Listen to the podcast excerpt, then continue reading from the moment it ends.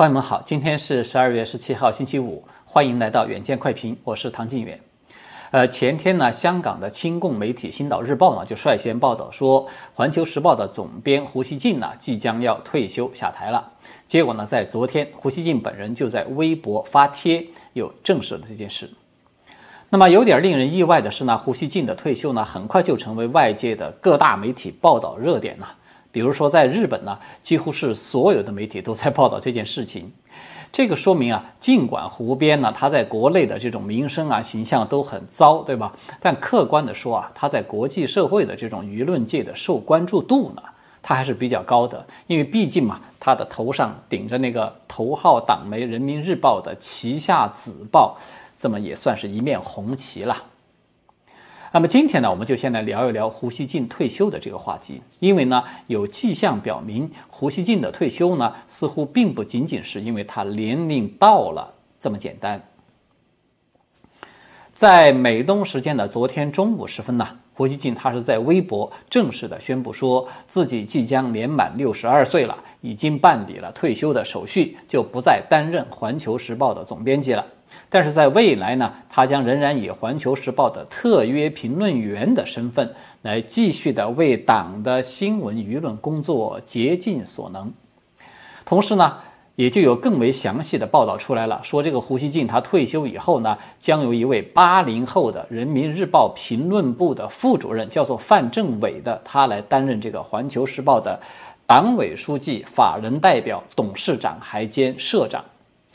而原人民日报国际部的副主任叫做吴启敏的呢，将来担任这个环时的总编辑了。我们从表面上看呢胡锡进啊，他作为一个局级干部吧，他已经是过了六十岁的退休年龄。那么这一次呢，可以说是一个正常的隐退，看起来。但是呢，我们从他半年前啊就已经被媒体有预告他要退休，而他本人出面来否认，到现在这个传闻呢，终于是兑现。这背后呢，他总让人感觉还是有点什么东西的。同样呢，还是就在昨天，果然他就冒出了这么一点东西来。这个就是香港大学啊，有一家名字叫做中国传媒计划的研究机构，他们有发表了一份报告，引述了消息人士的说法称啊，胡锡进的退休呢，实际上他是被退休。可能呢，是因为有人呢对他在国际上引人注目的高调言论感到不满，而导致他被免职了。这份报告还说啊，高层啊有人对这个胡锡进成为一门这个松散大炮是有担忧的。呃，什么意思呢？这个松散大炮就是说，它是指一个没有被固定的大炮。这个其实它是在英文里面的一个典故，就是被用来形容一个爱招惹麻烦、我行我素而又举止行动是无法预料的这种人，就被叫做松散的大炮。那么这份报告就说啊，尤其在彭帅事件上，这个胡锡进一系列笨拙的操作呢，它是起到了负面作用。得罪了中共的某些高层的权势人物，因而呢，才导致了中共的领导层要求要加强《环球时报》的政治导向，要要求有更多的党性，要少一点胡锡进精神。这个理由啊，大家听听，他看起来是比较搞笑的，对吧？大家都知道嘛，因为胡锡进这么一个说是为了党的利益，可以竭尽全力的做到高难度。全方位无死角雕盘的这么一条公狗，它居然也都被视为是党性不强，而把它给撤换下去，不能不说这是一个巨大的黑色幽默了。当然了，我们说胡锡进是狗啊，并不是我在这儿骂他，他自己呢早就说过，说这个《环球时报》的使命就是要充当国家利益的看门狗，只不过呢，他在这里呢，他是把党的利益呢偷换成了国家利益。哎，使自己呢显得比较高大上一点而已了。也就是说啊，按照这份报告的说法呢，胡锡进的退休呢，并不是那么的单纯，而是与他雕盘用力过猛起了反作用是有关系的。那么这个说法它是不是空穴来风呢？我个人觉得它是有一定道理的。呃，首先呢，第一个值得注意的细节就是。有这个说法称啊，说过去的《环球时报》呢并没有社长这个职务，这一次呢是一个新设的岗位，但是呢，也有官方背景的公微信公号啊，就说这个环石它在过去它其实是有社长一职的，只不过呢，它一直都是空缺的。反正不管他怎么说吧，现在的这种职务的安排，它很明显的就是把过去的胡锡进一个人干的活儿呢，把它分成了由两个人来做了。也就是说，大体上呢，他把这种行政资产方面的管理和这个报纸内容的产出这两大块呢，进行了一个划分，分别由两个人来做。那么这样做，它带来的一个直接后果呢，就是从此以后，环石的社评等等这些重要的文章出台呢，它将会多了一道把关的闸门。胡锡进自己写稿、自己审稿的那个时代，恐怕将会是一去不复返了。那么这个迹象呢，它当然是符合媒体信党这个大原则的，对吧？尤其是这位新任社长范政伟啊，据说啊，他是人民日报那个任仲平写作班子的一个骨干。这个任仲平呢，我们都知道他是人民日报重要评论的一个谐音了。那么这样的一个人来坐镇环球时报呢，他的这种政治把关的监军的角色，这个是很明显的了。这个呢，它也从一个侧面反映出来，当前的文宣系的高层啊，对胡锡进过去一向的这些调门是并不放心的。其次呢，在我个人眼中啊，胡锡进他基本上就是一个瘪三网红一样的角色的存在，他是靠立场优先于事实，然后故作惊人语来赚流量带节奏的。其实他远远算不上是一个真正的媒体人，他也不怎么上得了台面。我们看到中共啊，一直都用他来作为一种叫做非官方的发言人来使用，其实也只是为了图个方便，就是说把官方啊很想说但是又不方便直接说的那些比较 low 的这些话呢，都让他去说出去。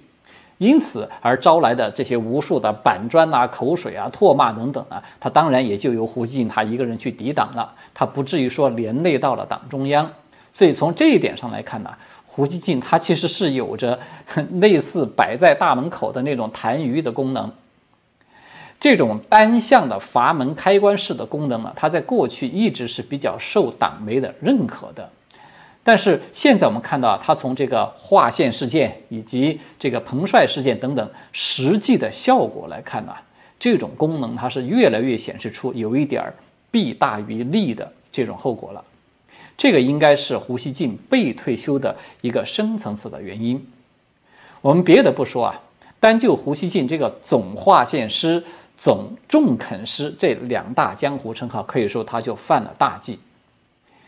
要知道啊，在中国大陆说能够以总某某师这样的一种格式来享誉江湖的人呢，在官方的这个角度来说，他正式的就只有一个人了，那就是邓小平这个总设计师；而在民间所赠予的呢，他也其实也只有两个人，一个呢就是习近平被获赠了总加速师，再一个呢就是胡锡进呢，他是获赠了这个总划线师以及总重垦师。那么。即便它是一种民间的调侃，但是呢，它这也已经使得胡锡进有一种动了中南海痉挛的这种嫌疑。但这个痉挛呢，它是出自于晋朝人谢混的一个典故，它的原意呢，就是指啊，别人不得擅自食用的猪脖子的那个肉。但后来呢，它就被比喻为嘛，就是属于那种个人独占、不容分享的任何的东西都叫做痉挛了。那么，尤其是这个总划线师啊，就这个称号，我们在过去的节目中啊，其实有和大家已经讨论过了。就是胡锡进呢，他屡屡的代替当局出来趾高气扬的去画红线，结果呢，又是屡屡的被美日台可以说是轮流的踩红线来打脸。尽管这些舆论的锋芒呢，它都是指向了胡锡进和他的《环球时报》，但是呢，谁都知道。这个打狗呢，它就是打给主人看的，它实际上呢还是扫了一尊的面子。每一次啊，这个胡边他要是被打了脸呢，我们看到他都是用啊，你们等着啊，有种呢就别跑，咱有的是大招。至于说什么时候用呢，这个主动权是在我们手上的，呃，他就用这些说法呢来给自己找一个台阶下。但是这样一来啊，大家想一想，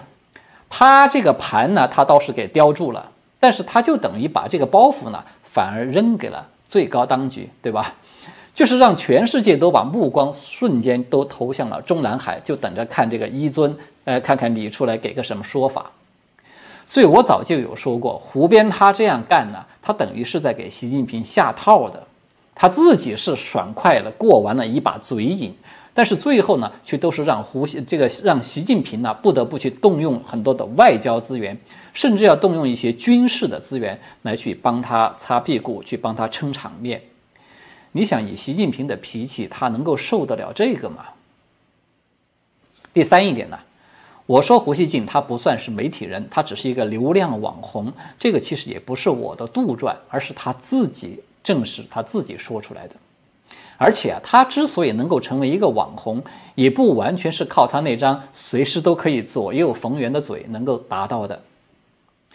就在胡锡进他自己的那个微信公众号上，他就明明白白的写着，该微信公号的运营主体是上海德以文化传播有限公司。这家公司它的实际控制人呢？它是叫做成为资本，是这么一个机构。而这个成为资本的创始人是谁呢？他就是在大陆的网络平台颇有名头的李世默这个人。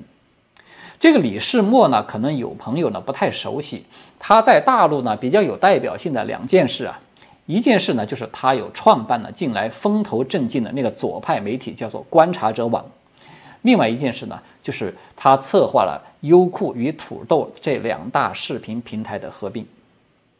而这个李世默呢，他还有更大的一件事，就是他操盘运营了至少三个知名的舆论大 V 的这种微信公众号。这三个人是谁呢？他们分别是胡锡进、张维维，还有此前被揭露躲在德州的豪宅里面写反美文章的那个眉山剑客陈平。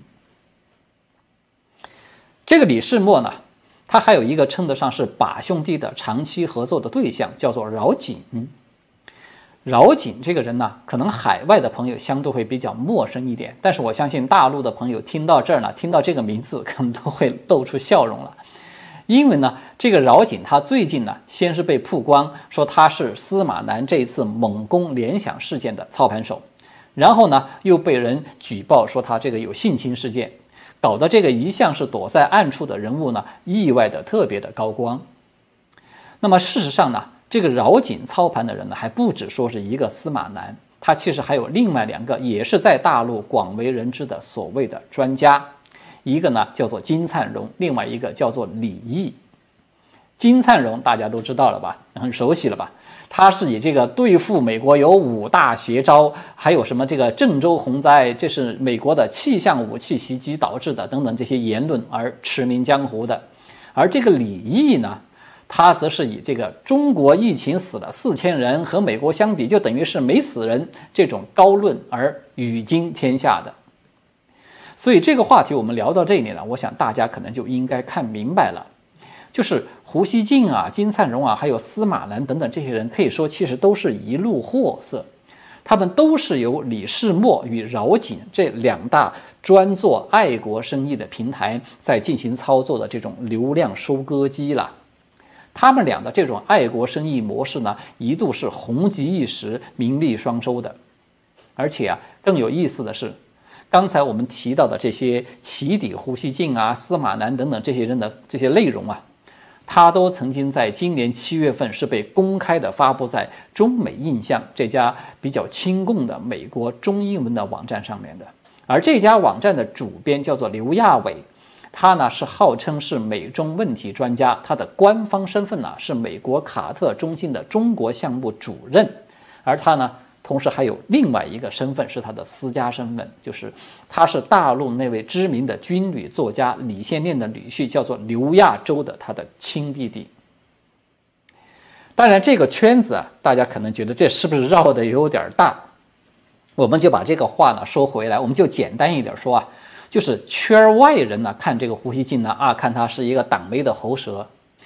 但是其实在圈内的人眼中呢。他就是一个不上档次的商业化的网红，而且呢，他是被文宣系里面很多自认为比较上档次的势力所排挤打击的。尤其是在近期啊，我们看到饶井操盘的这个司马南，就是因为这个攻击联想事件嘛，而遭到了各大官媒的反击，纷纷的都在发文呼吁说要提振企业家的信心，挖历史旧账之风不可长等等。而这个李世默所操盘的胡锡进呢，他在这个彭帅事件以后，也出现了黯然退场的这种现象。所以呢，我们一句话。这种爱国生意的模式，我们看到它在开始碰壁了。所以，我们综合以上这一系列的信息呢，我们可以看看它得到一个什么样的结论呢？首先，第一点呢，就是中共当局它对使用了多年的这种官方人士义正辞严，非官方人士就去泼妇骂街的这种一个脑袋两张面孔的模式，它其实已经在开始调整了。也就是说，这种模式的红利呢，多年以后啊，它已经严重透支了，它的副作用已经超过了它所带来的所谓正能量的效应。它不但没有讲好中国故事，它反而是频频制造了很多中共的事故。第二一点呢，就是胡锡进的退休呢，它基本上是意味着中共宣传史上一个时代的结束，可以这么说。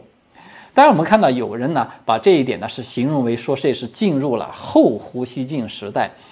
我觉得呢，这个多少是有点高看他了。实际上呢，我们客观的说，这只不过是进入了一个后骂街时代的开始。也就是说，中共呢，毫无疑问，他会继续的战狼，他会继续的无底线的去撒谎，甚至会继续的去骂街。但是呢，他很可能在表面上呢，会尽量的。包装的漂亮一点儿，就是尽量不把那些骂街的词汇用的像胡锡进那么的粗鄙，那么的下三滥了。第三呢，就是在最后吧，也是最后一点呢，我们就套用一位网友的评论来给胡锡进呢做一个总结。我觉得他其实说的挺到位的，一共呢其实就是四句话了，叫做心中无底线，活着总划线，雕盘无基线，衰落。无红线。好的，最后一点时间呢，我们也来说一说这两天非常热门的两个事件，一个呢发生在中国，一个呢是发生在美国。这二者最大的共同点呢，或者说它的核心关键词都是一样的，它就是“告密揭发”这个词。而在十二月十四号的下午啊，上海震旦职业学院的东方电影学院的教师叫做宋更一的。他在新闻采访的这一门课程之中，就是讲课的时候，他就有提到了南京大屠杀三十万人，他缺乏详实完整的数据这件事情，并且呢，他就告诉学生说，不应该永远的去恨，而应该去反思这个战争是怎么来的。然后呢，他的这个讲课的视频就被一位学生啊，把它进行剪辑以后，然后就去揭发举报了，引发了一个轩然大波。人民日报等等这些头号党媒都立即跳出来发文进行批斗，结果呢，这个震旦职业学院就迅速的在十六号发布了一份通告，说把这个宋更一给开除了。结果没有想到，这样一来呢，这件事情它反而是引发了更大的一个反响，大批的网友就反过来去人肉搜索了这位告密的学生，然后再度的把这个南京大屠杀死难人数的这个事件呢，给推向了风口浪尖。我们看到啊，现在网络上它其实已经流传出来，就是宋更一当时讲课的全文以及整个完整的视频。其实我们可以看到啊，他并没有否定日军在南京的大屠杀的行为，他只是说针对着三十万这个数据的来源进行了一个说明，就是说从历史上一开始到现在啊，对对这个屠杀的人数的估计，它一直都是有争议的。最少的呢说只有三千人，最多的呢说有高达五十万人。那么他为什么会是出现这样一个状况呢？就是因为啊，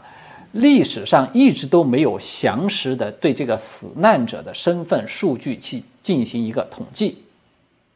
这个呢，它就与纳粹屠杀那五百万犹太人呢，那个那五百万他是每个人都是有名有姓有身份的这样的一个数据呢，它就形成了鲜明的对比。这个它反而是导致了中方在与日方讨论这个大屠杀话题的时候，就是经常会直不起腰杆的原因，就是因为你拿不出确凿的这种数据证据来支撑嘛。其实这样的一个讲话呢，至少我看起来啊，我个人看起来，我没觉得他有什么问题。大家要注意一点啊，就是这个宋根一这位老师，他是在新闻采访这门课程之中讲课的时候才举了这个例子。实际上呢，他是在批评中国这些做学术的圈子呢，他不够严谨。他是在教育这些学生，就说你们无论是做新闻还是做学问，都要严谨求实，要脚踏实地。他并不是说在否认南京大屠杀。那么大家就看到了，就这样的一个比较，呃，算得上是客观实在的讲课的内容，他依然是被学生恶意的就去断章取义的去告密了。而且呢，我们都知道啊，这个宋根一啊，他还不是第一例，而且我们也相信他不会是最后一例了。那么另外一个事件呢，它也是发生在校园，这是在美国印第安纳州的普渡大学。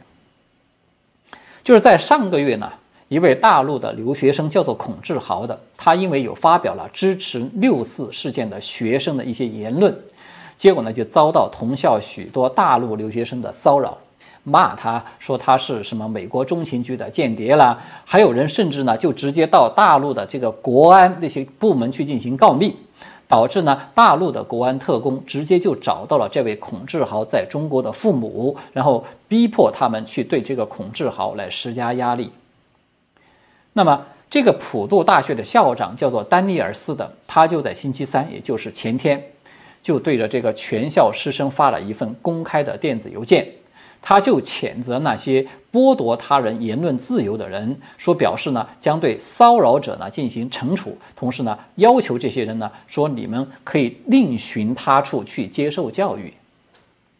结果这件事情呢，他也是迅速的就发酵了，有一部分涉及到此事的大陆留学生就开始发起了一个所谓的联署，这个串联了。要以歧视这个为理由，要求这个丹丹尼尔斯呢去更正他的错误的言论。那么这两个事件呢，我们看到他虽然远隔千里，对吧？一个在上海，一个在美国，但是他却释放出了几乎同样的重要的信息，就是告密、卖友求荣、卖师求荣，它正在成为大陆年轻一代的一种新常态。这其实是一件非常可怕的事情，而且啊，这两起事件呢，它都反映出来，中共多年来啊这种反反复复的洗脑啊，它已经使得一部分人根本就无法接受事实真相的这种地步了。这个宋更一啊，他的讲课呢，他只不过是陈述了一个简单的事实，但是这个学生呢，他绝对不会是听不懂的。而在海外求学的这些，就是普渡大学的这些粉红学生，我们看到他也是绝不会不知道六四屠杀的真相的，因为他们全都可以自由地接触到这些信息。但是呢，他们却全都选择了对客观的事实视而不见，反而主动地去承认、去迎合、去接受中共那些虚假的政治宣传。当然，也许他们呢自己可以这么说：说啊，自己去告密呢，呃，并没有得到什么物质奖励，也不是图这个，而只是为了表达、表现自己是爱国的。但是正因为这样呢，我才觉得那是更可怕的一件事情，因为呢，这样的人呢，他其实已经形成了一种牢固的观念，就是强权的政府，他就已经成为终极真理，无论说什么都是绝对不允许质疑的。甚至自己明知其虚假，也要用暴力的手段去消除所有质疑的声音，自觉的就去成为了一个暴政的维护者。也就是说呢，让人呢可以明明白白的昧着良心，把最无耻、最邪恶的事，却当做一个最光荣、最正确的事情去做，这就是中共洗脑的终极的目的。这个呢，也是这种红色洗脑破坏力的最生动的一次展示了。好的，今天呢，我们就聊到这里了，谢谢各位的观看和收听，那我们下次再见。